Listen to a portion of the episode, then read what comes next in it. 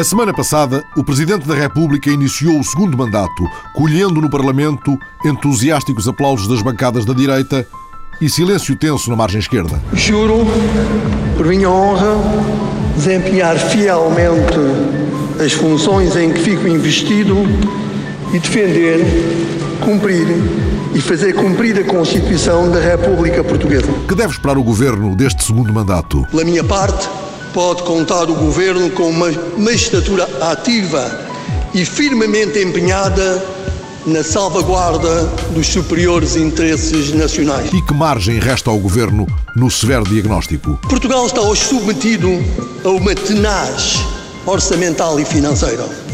O orçamento apertando do lado da procura e o crédito apertando do lado da oferta. Este quadro afetará negativamente o crescimento económico e a qualidade de vida das famílias, a não ser que os responsáveis políticos, económicos e financeiros correspondam com firmeza e sem ambiguidades à obrigação que tenham de libertar o país desta situação. E que espera o Presidente dos portugueses? É necessário que um sobressalto cívico faça despertar os portugueses para a necessidade de uma sociedade civil forte, dinâmica e, sobretudo, mais autónoma perante os poderes públicos. O país terá muito a ganhar se os portugueses, associados das mais diversas formas, participarem mais ativamente na vida coletiva, afirmando os seus direitos e deveres de cidadania e fazendo chegar a sua voz aos decisores políticos. E assim sendo, precisamos de uma política humana orientada para as pessoas concretas, para famílias inteiras que enfrentam privações absolutamente inadmissíveis num país europeu do século XXI. Precisamos de um combate firme às desigualdades e à pobreza que corroem a nossa unidade como povo. Há limites para os sacrifícios que se podem exigir ao comum dos cidadãos. José Sócrates mal terminou o discurso, falou aos jornalistas. Não podia estar mais de acordo. Estou muito de acordo com aquilo que o Presidente referiu como sendo a necessidade de se unirem esforços por parte de todos para responder a esta situação. É, aliás, isso que o Governo tem feito. E muitas vezes o faz sozinho, tomando todas as medidas difíceis que são necessárias tomar para responder a esta situação de forma solitária. Por isso, o Governo que espera é o entendimento por parte de outros órgãos de soberania para que também ajudem o Governo a fazer aquilo que é absolutamente imprescindível fazer. Tomou o Primeiro-Ministro, em desacerto protocolar, o nono lugar na fila dos cumprimentos, enquanto Jorge Lacão deixava escapar um lamento. Não posso deixar de alguma maneira de lamentar que o Sr. Presidente da República não tenha querido usar a oportunidade do seu discurso para criar uma maior esperança, mas uma esperança sustentável no conjunto dos portugueses. E Francisco Assis afiou a resposta, considerando que Cavaco fez um discurso de facção um discurso sectário. Não foi verdadeiramente o discurso do presidente de todos os portugueses. Não gostei. Foi um discurso, uma análise da situação económica e financeira atual, que ignora a importância da crise internacional, não é uma análise rigorosa da situação económica e financeira do nosso país. Reagiu Bagão Félix. Sectário? Sim. Não, acho que foi um discurso do Presidente da República hum, e acho que os socialistas estão mal habituados. Uh, e, em primeiro lugar, o seu Primeiro-Ministro está mal habituado, aliás, até foi mal educado com o Presidente da República hoje. Mas no dia seguinte, Assis preferiu reorientar o foco para a cooperação institucional. Não faz muito sentido estar a caminhar por essa via do conflito institucional e por isso espero que as coisas sejam rapidamente resolvidas e se possa retomar aquilo que eu antes adiantei, que foi no essencial o que caracterizou o primeiro mandato do professor Cavaco Silva no seu relacionamento com o Governo e com o Parlamento. Já Pedro Passos Coelho tinha dado como muito avisadas as palavras do Presidente. As palavras do Presidente da República são um contributo, do meu ponto de vista, muito importante para que o Governo encontre eh, respostas adequadas e para que os outros órgãos de soberania, como a Assembleia da República, encontrem respostas adequadas. Vi a intervenção de alguém que não quer voltar as costas aos problemas, que os identificou com clareza e que manifestou a sua esperança na nossa capacidade para, em conjunto, encontrarmos uma saída para os problemas que enfrentamos no país. Isto só pode ter um, sentido construtivo e não qualquer outro. Paulo Portas concedeu a Cavaco um aplauso sem limites. Colocando-se como garante da justiça social, dizendo uma frase que vai certamente marcar este discurso. Há limites para os sacrifícios que se podem pedir aos cidadãos comuns, colocando ainda, se me permite, o mérito como critério determinante e único na escolha daqueles que dirigem a administração e as empresas do Estado. Em geral, fazendo um apelo a um valor a que eu sou muito sensível, que é a mobilidade social. Poder através da educação e através do esforço, poder subir legitimamente na vida. E dirigindo-se particularmente aos jovens, cujas expectativas parecem, nesta sociedade que temos hoje, bloqueadas ou estancadas. É por isso que eu acho que o Presidente fez um discurso forte e verdadeiro. Francisco Louçã detectou uma troca de papéis. Apresentou-se hoje no seu discurso como se fosse candidato a primeiro-ministro, com uma visão bastante ligeira sobre os 10 anos em que ele próprio determinou a política do governo, com grande desatenção às desigualdades sociais ou à proximidade entre o interesse político e público e os interesses privados. E Jerónimo de Sousa considerou que Cavaco fez um discurso acantonado. Do meu partido, pelo seu partido, por tudo aquilo que designadamente o PSD vem defendendo eh, numa concepção neoliberal de privatizações, de chamadas reformas estruturais que não teve coragem de descodificar, mas que nós sabemos bem o que significa. Portanto, eh, um Presidente da República que quis dar aqui um contributo ao seu partido e não um contributo para a resolução dos problemas nacionais. Foi isto dito na dobra de um discurso que os jornais do dia seguinte chamaram de ruptura. À noite, Cavaco Silva registrou no Facebook. Alguns pretenderam realizar uma interpretação abusiva ou distorcida das minhas palavras, pelo que sugiro a todos os cidadãos de boa fé que façam uma leitura integral do discurso. Pedro Silva Pereira refez agulha. Se uh, o Sr. Presidente da República pretende desautorizar com essa mensagem, essa remissão para o sítio da internet, que aliás já é um clássico nas intervenções uhum. do Sr. Presidente da República. Se eu pretendo com isso desautorizar as leituras que foram feitas no sentido de que esta era uma declaração de guerra ao governo ou de que eh, se tratava de eh, uma, eh, um discurso de ruptura com eh, o governo, então eu penso que essa, eh, esse esclarecimento do Presidente da República é importante. E Sócrates haveria de dar força àquilo que chamou a força de um presidente. A força de um presidente reside na sua palavra. E a palavra do presidente é tanto mais forte quanto mais isento o presidente for, quanto mais se colocar acima dos partidos. A sua força está nisso. E é por isso que a força do presidente também é muito importante no país e faz falta no país. Mas essa força no presidente também é muito importante sem que haja nenhum equívoco sobre aquilo que é a função do Presidente, que é presidir, e a função do Governo, que é governar. Muito e outro latim foi gasto no dia seguinte com a discussão e votação da moção de censura do Bloco de Esquerda. Uma tarde de rimas e desatinos. Em dois minutos de crónica parlamentar de Judite Menezes e Souza. Censura, ternura, cobertura, três olhares sobre uma moção com chumbo pré-anunciado. Apostado em contrariar a ideia do tiro no pé, o Bloco saltou em frente. Eleições já. Sim, eleições. A única alternativa que é verdadeiramente insuportável é a degradação continuada da política. Esta moção de censura não é apenas contra o governo. Esta moção de censura é também contra o interesse nacional. Há semanas que já se conhecia a abstenção da direita, Miguel Macedo do PSD justificou. Esta moção de censura é um exercício de política barata, é uma irrelevância, é um frete e é um debate que resulta em ricochete político para os autores desta moção de censura. O Sr. Deputado é capaz de explicar a toda a Câmara por que razão é que o seu grupo parlamentar se vai abster e não votar contra? A mesma interrogação de Sócrates para o CDS mereceu de Paulo Portas a primeira rima do dia. Não é o de uma moção de censura, é muito mais uma moção de ternura pelo governo de Vossa Excelência. Eu creio que o CDS de facto, o que fez hoje aqui por omissão foi uma moção de cobertura ao Governo. Absolutamente cobertura à política do Governo. A ternura contagiou o debate. Correndo o risco de uma interpretação de que não é moção de censura, mas é moção de ternura. Nós solicitávamos que o Governo devolvesse esse tempo, ou uma parte dele, ao Partido Socialista. Seria, aliás, uma manifestação de ternura do Governo para com o Partido Socialista. Muito obrigado. Que, aliás, em bom da verdade, bem merece. PCP e Verdes votaram isolados ao lado da censura do Bloco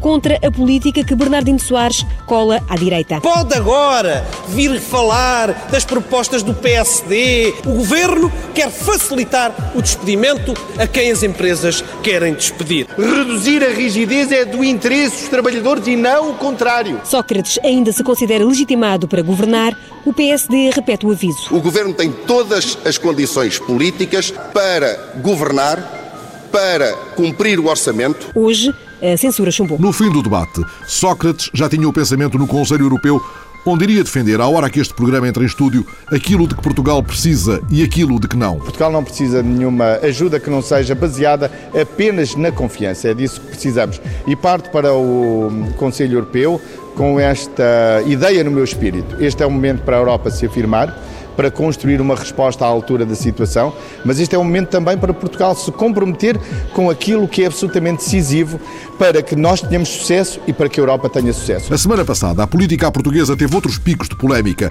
Paulo Portas acusou o governo de ter mentido e, olhando para a fatura BPN no déficit de 2008, concluiu que desde o início o governo não disse a verdade e desde o início o CDS tinha razão.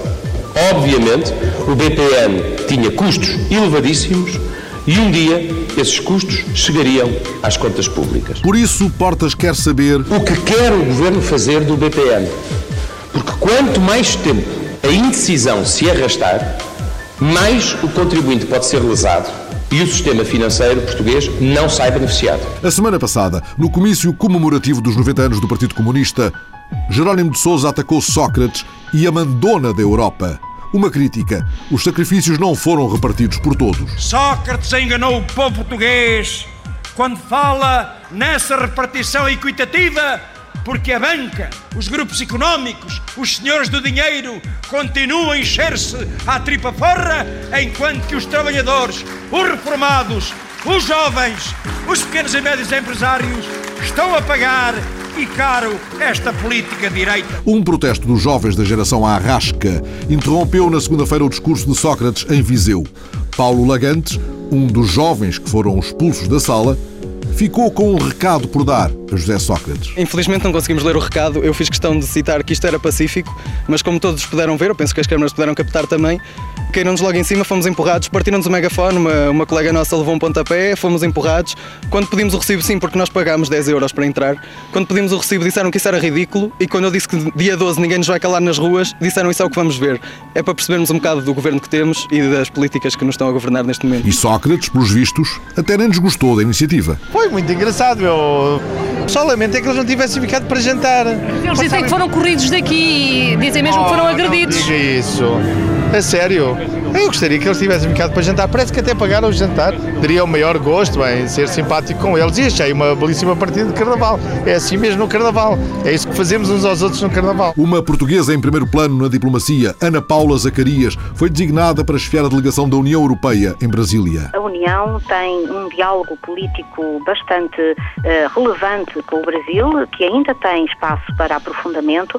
O Brasil é um parceiro uh, que, com a União Europeia, partilha os valores da democracia, da defesa dos direitos humanos, do multilateralismo. Uh, há muito ainda que pode ser feito e, e, também no sentido de dar a conhecer a União Europeia no Brasil. Eu acho que há um aspecto de diplomacia pública que, que convém reforçar também nesta, nesta área. A semana passada, a ONU registrou mais de 200 mil refugiados do conflito na Líbia e António Guterres, o alto comissário para os refugiados, foi ver o sofrimento na linha de fronteira. Acho que é uh, impossível ter uma ideia clara sobre o que se está a passar. Uh, uh, há situações de combate muito violentas, há seguramente muita gente a sofrer uma situação humanitária dramática. A União Europeia endureceu sanções. Obama avisou de novo Gaddafi Estudamos várias ações, incluindo as militares. I want to send a very clear message to those who are around Colonel Gaddafi. Uh, It is their choice to make uh, how they operate uh, moving forward, uh, and they will be held accountable uh, for uh, whatever violence continues to take place there. in the meantime, we've got NATO, as we speak, consult, consulting in Brussels around a wide range of potential options. Uh, including potential military options. O secretário-geral da NATO anunciou, entretanto, o reforço da presença naval nas costas da Líbia. Augusto Santos Silva, a NATO está pronta. A NATO está preparada para assumir as suas responsabilidades no quadro das organizações internacionais, buscando parcerias, tendo base legal eh, evidente, própria e uh, manifesta, e a NATO está, do ponto de vista técnico-militar, a preparar-se para todas as eventualidades. E falando à TSF, o embaixador José Moraes Cabral, que lidera a Comissão de Sanções à Líbia, lembrou que qualquer decisão nesse domínio há de passar pelo Conselho de Segurança. No caso de haver novas sanções, elas deverão passar por uma nova decisão do Conselho de Segurança e serem eventualmente eh, traduzidas numa nova resolução das Nações Unidas. E Luís Amado recebeu um enviado de Gaddafi, a quem disse que chegou a hora de mudar de vida. O regime do Gaddafi uh, acabou. Trata-se agora de encontrar uma solução de transição e de mudança desse regime para que se possa o mais rapidamente possível normalizar a situação em todo o território da Líbia. Mudar de vida. O regime de Gaddafi acabou. Estava para acabar, pelo menos, quando Nisrin apanhou o avião para Lisboa a semana passada.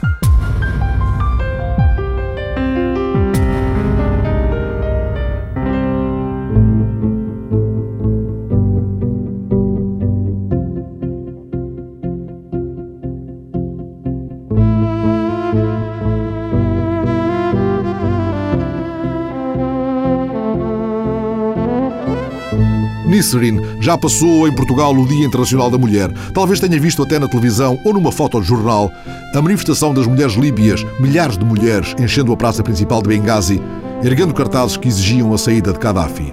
Nisserin, que agora conversa numa esplanada de Coimbra com o repórter Ricardo Oliveira Duarte já pôde fumar no café e nas ruas, já pôde andar sem lenço no Jardim da Sereia, na Praça da Portagem, no Penedo da Saudade. Nissurin acende um cigarro enquanto conversa com o namorado. Veste umas calças de ganga, sapatilhas brancas e rosa, casaco preto e na cara uns enormes óculos de sol que escondem os olhos castanhos. À frente do café não param de passar pessoas. Estamos no centro de Coimbra e são três da tarde. Mas e se estivéssemos em Trípoli? Nobody is uh, watching us. First of all. Em primeiro lugar, ninguém está a olhar para nós. Uh, se eu estivesse a dar uma entrevista na Líbia, num café, toda a gente, sobretudo os homens, estaria a olhar.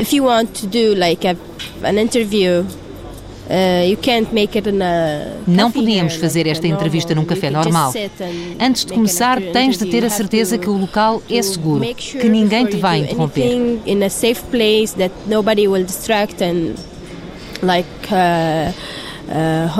Por isso, um hotel seria um bom local, não um café. Outra coisa, Há cafés onde não podemos entrar, são apenas para homens. Nos cafés de Chicha, por exemplo, nós não podemos fumar lá dentro. Isso é apenas para os homens. Se uma mulher fumar, eles pensam que ela não é séria, que está ali apenas à espera de homens que a levem. As pessoas são mais fechadas lá. Há limites para as coisas. People more closest there. There's limits for things. Nisrin fugiu dos limites, mas sobretudo de um país onde não se sentia minimamente segura e veio ter com o namorado. Um amor que tem um ponto comum com a revolução que agita por estes dias a Líbia, as redes sociais. Eu conheci a Nisrin há um ano. Foi através do Facebook, é engraçado.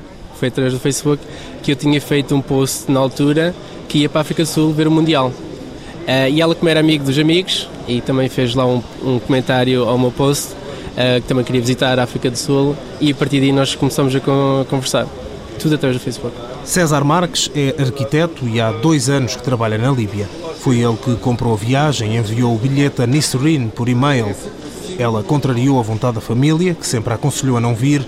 No aeroporto, as autoridades teve de mentir, dizer que tinha ficado sozinha no país, que não tinha dinheiro nenhum e que, portanto, não tinha alternativa. Foi a primeira vez na vida que me senti muito nervosa, com muito medo, pois qualquer coisa podia acontecer. Estava à espera que qualquer coisa me fosse fazer parar. As pessoas olhavam para mim e eu pensava: o que é que vai acontecer agora? Foi difícil, muito, muito difícil.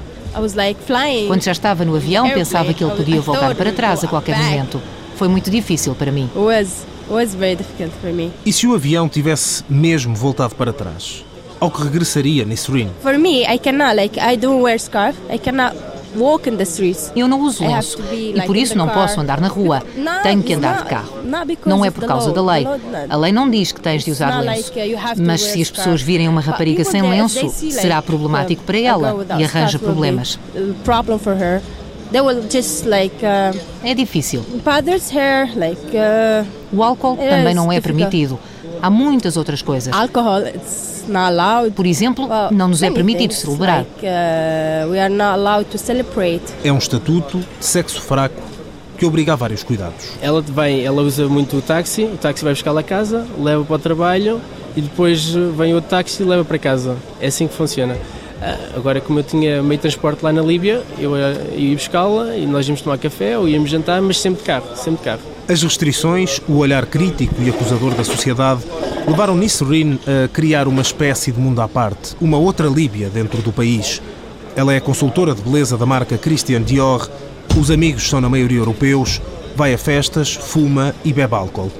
Um submundo de liberdade. I think I, built my own life. Construí a minha própria vida. And even my family, everyone. A minha família e as pessoas à minha volta sempre me disseram: Tu pensas que não és Líbia, mas tu és Líbia. Tens de respeitar a cultura, as pessoas com quem vives. Tenho de fazer às escondidas coisas como fumar, sair à noite, beber, vestir-me assim, falar assim. A maior parte da minha vida é trabalho, estar com amigos e ultimamente estar com o César. Nunca fui muito líbia. Apesar da marginalidade, não deixa de ter uma opinião bem formada sobre o país que vive com o preconceito como arma, que é fechado, de mentalidade ultrapassada, diz: a culpa por tudo isso não morre solteira, pelo contrário, é polígama. Religion, Gaddafi and culture. Three. Religião, Gaddafi e cultura. Uh, Os três. Antes de vir embora, o César levou-me à casa dos meus pais e eu abracei-o e beijei-o. Some of our neighbors spoke with my os nossos vizinhos falaram com um dos meus irmãos e disseram-lhe: A tua irmã tem de nos respeitar. Nós temos raparigas e mulheres aqui que vivem connosco. Não aceitamos que coisas destas aconteçam à nossa frente, à frente das nossas famílias. Isto não é por causa do Gaddafi. Ele fez com que as pessoas fossem mais fechadas. É a razão para as pessoas continuarem assim, pois não apostou na educação. Não há dinheiro. Várias coisas. E depois a cultura. As pessoas continuam a ter uma mentalidade retrógrada de há muitos anos. E a religião. A religião não permite que homens e mulheres se misturem. É tudo separado. O problema não é a minha família. São os meus vizinhos. E sobre Gaddafi? O que pensa, Nisrin? Freaky. Estranho. Well, um, before the revolution, Antes da revolução, nós estávamos cegos. Não sabíamos o que ele estava a fazer. Depois, se ele não tivesse começado a matar os líbios, nós estaríamos menos contra ele. We would we would be like less like against him. Mas agora estamos completamente contra ele, porque fez algo que nunca tinha acontecido. Um líder matar o seu povo. A situação lá, agora, em que perdemos o nosso trabalho, a nossa vida, perdemos tudo e não nos sentimos seguros no nosso país. Ele é a razão para tudo isto. E por isso estamos todos contra Gaddafi. A reação dele? é inesperada e é inacreditável. Por isso, o coronel há de cair. Vai cair. Como? Nisrin não sabe. Nem que seja precisa ajuda internacional. Dos americanos, provavelmente, diz ela. Depois, o futuro tem um enorme ponto de interrogação à frente. Mas será melhor. Terá de ser. A primeira coisa que os líbios querem é fazê-lo sair do poder. Essa é a prioridade. Agora, mas depois não posso dizer. Provavelmente será melhor. Será melhor, estou certa. O que aconteceu durante o regime dele, durante 42 anos, mostrou às pessoas o que têm de fazer para melhorar a vida. Não vão cometer os mesmos erros. Por isso, a vida na Líbia vai melhorar. Quando isso acontecer, Nisserine quer estar lá. Ela quer voltar com o namorado. Quer não ter de se refugiar num carro sempre que sai de casa porque não usa um lenço a tapar-lhe o rosto. Quer poder fumar em qualquer café.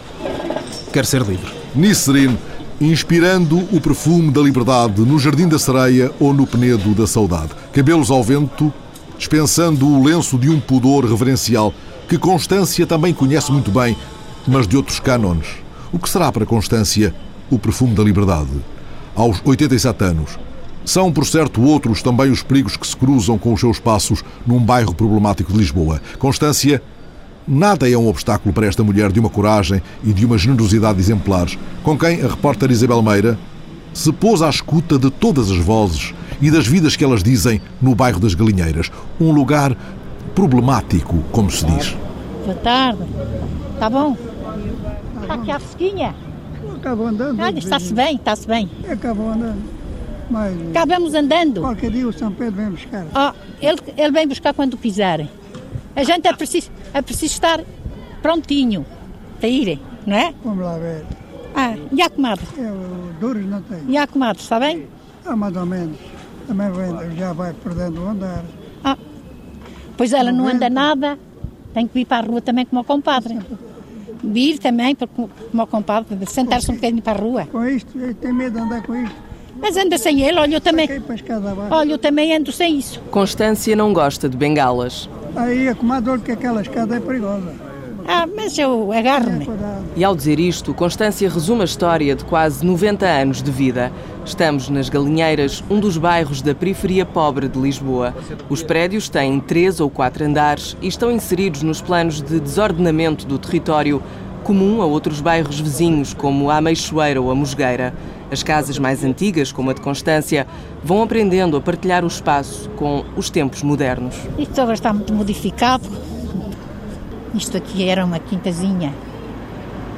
Aqui só havia barracas quando viemos para aqui morar.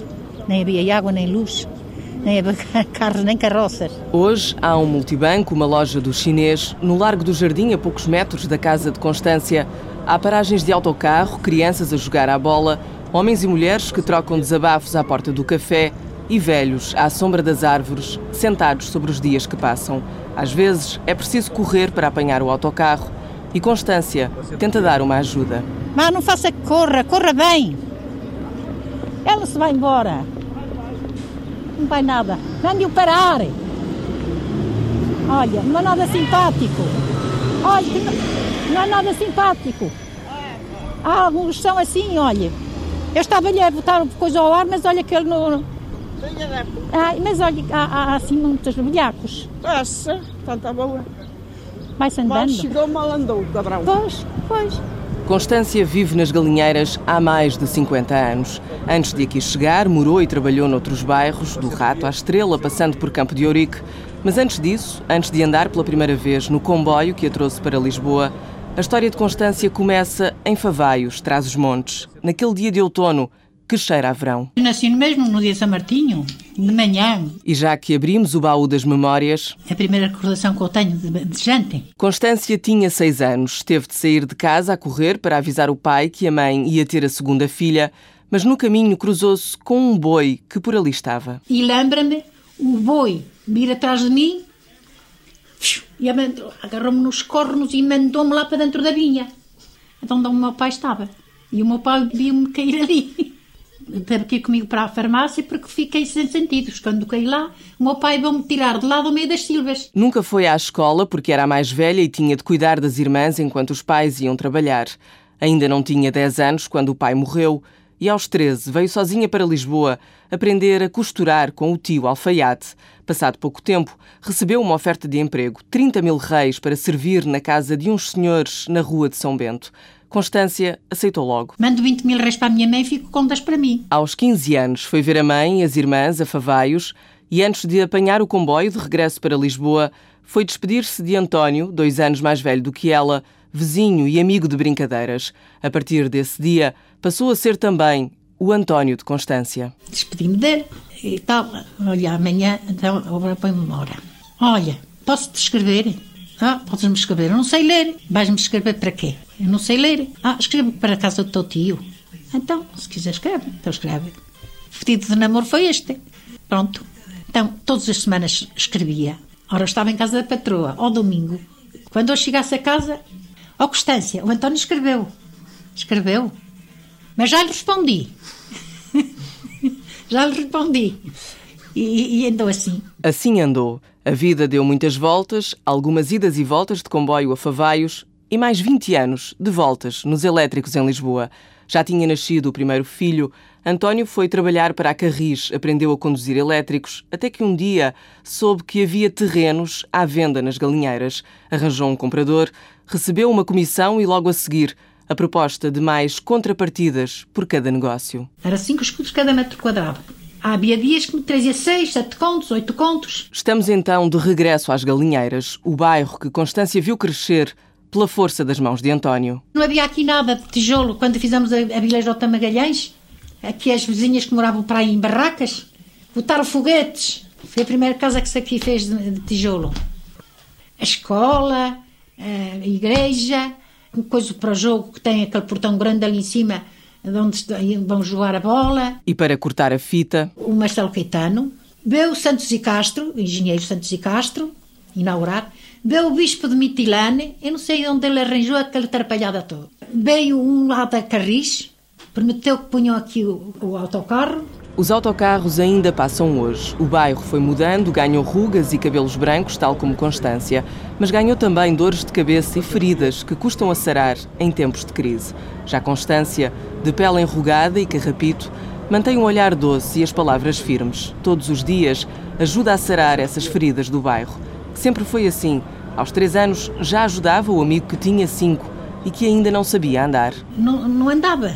Eh, arrastava assim o rabo e assim. E eu, pequenelha, depois conta à minha mãe que eu era assim pequenita, mas era toda rija. E depois agarrava-lhe nas mãos e, e ele, ele agarrava-se a mim e ia a mudar os pés.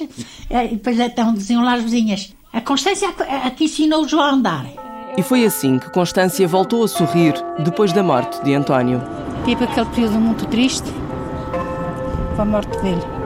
E depois tornei a ficar muito contente quando fui chamada para entrar nesta nos crismáticos, na Legião de Maria, e tem esta coisa de andar a visitar, eu ainda tinha as pernas boas, ainda estava bem. Essa coisa de andar a visitar vai levar-nos a casa de pessoas doentes, pessoas sozinhas, pessoas que talvez nunca venham a saber que anda aí uma geração à rasca porque aqui, nas galinheiras, estar enrascado tem outro significado. Eu já terei três armas aqui, com os murros, aos murros, aos murros, todas, todas cabacadas. Ela pendurou-se no ombro dele e eu pimba, pimba, pimba, pimba, consegui botar abaixo e gritei ao cigano, o cigano é que apanhou.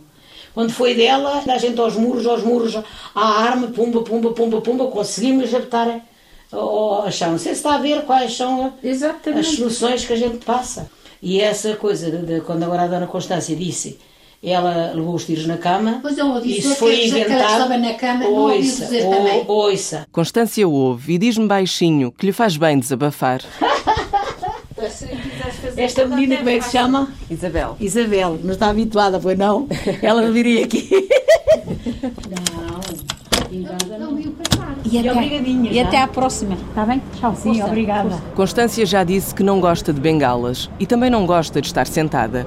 É como as palavras que vai deixando sair nunca se sentam na frase. Por vezes, encostam-se entre parentes e repousam à sombra do sabor de história sem fim. Eu, às vezes, de noite, não durmo, depois penso estas coisas todas. Num dia excessivamente nítido, o guardador de rebanhos de Pessoa descobriu que a natureza é partes sem um todo.